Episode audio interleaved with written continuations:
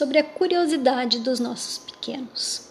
Eles ficam muitas vezes nos perguntando por que de tudo, né? E, e no corre-corre do dia a dia, às vezes a gente nem tem paciência de parar e, e explorar esses porquês.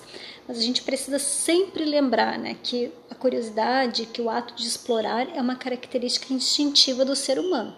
Todo ser humano é curioso de nascença, né? Ele quer descobrir, quer desbravar o mundo, né? E a partir dessa habilidade da, da, da curiosidade, da, da, do querer saber, do querer compreender as coisas, a gente desenvolve então, né, a aprendizagem e isso eh, estimula o novo, né? E é assim que a gente vai evoluindo.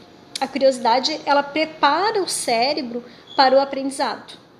Então, a partir do momento que nós ficamos estimulados em saber alguma coisa, em que a gente está curioso para descobrir alguma coisa, o nosso cérebro se prepara para receber e para reter aquela nova informação, fazendo assim com que a gente possa se lembrar depois do que a gente foi exposto.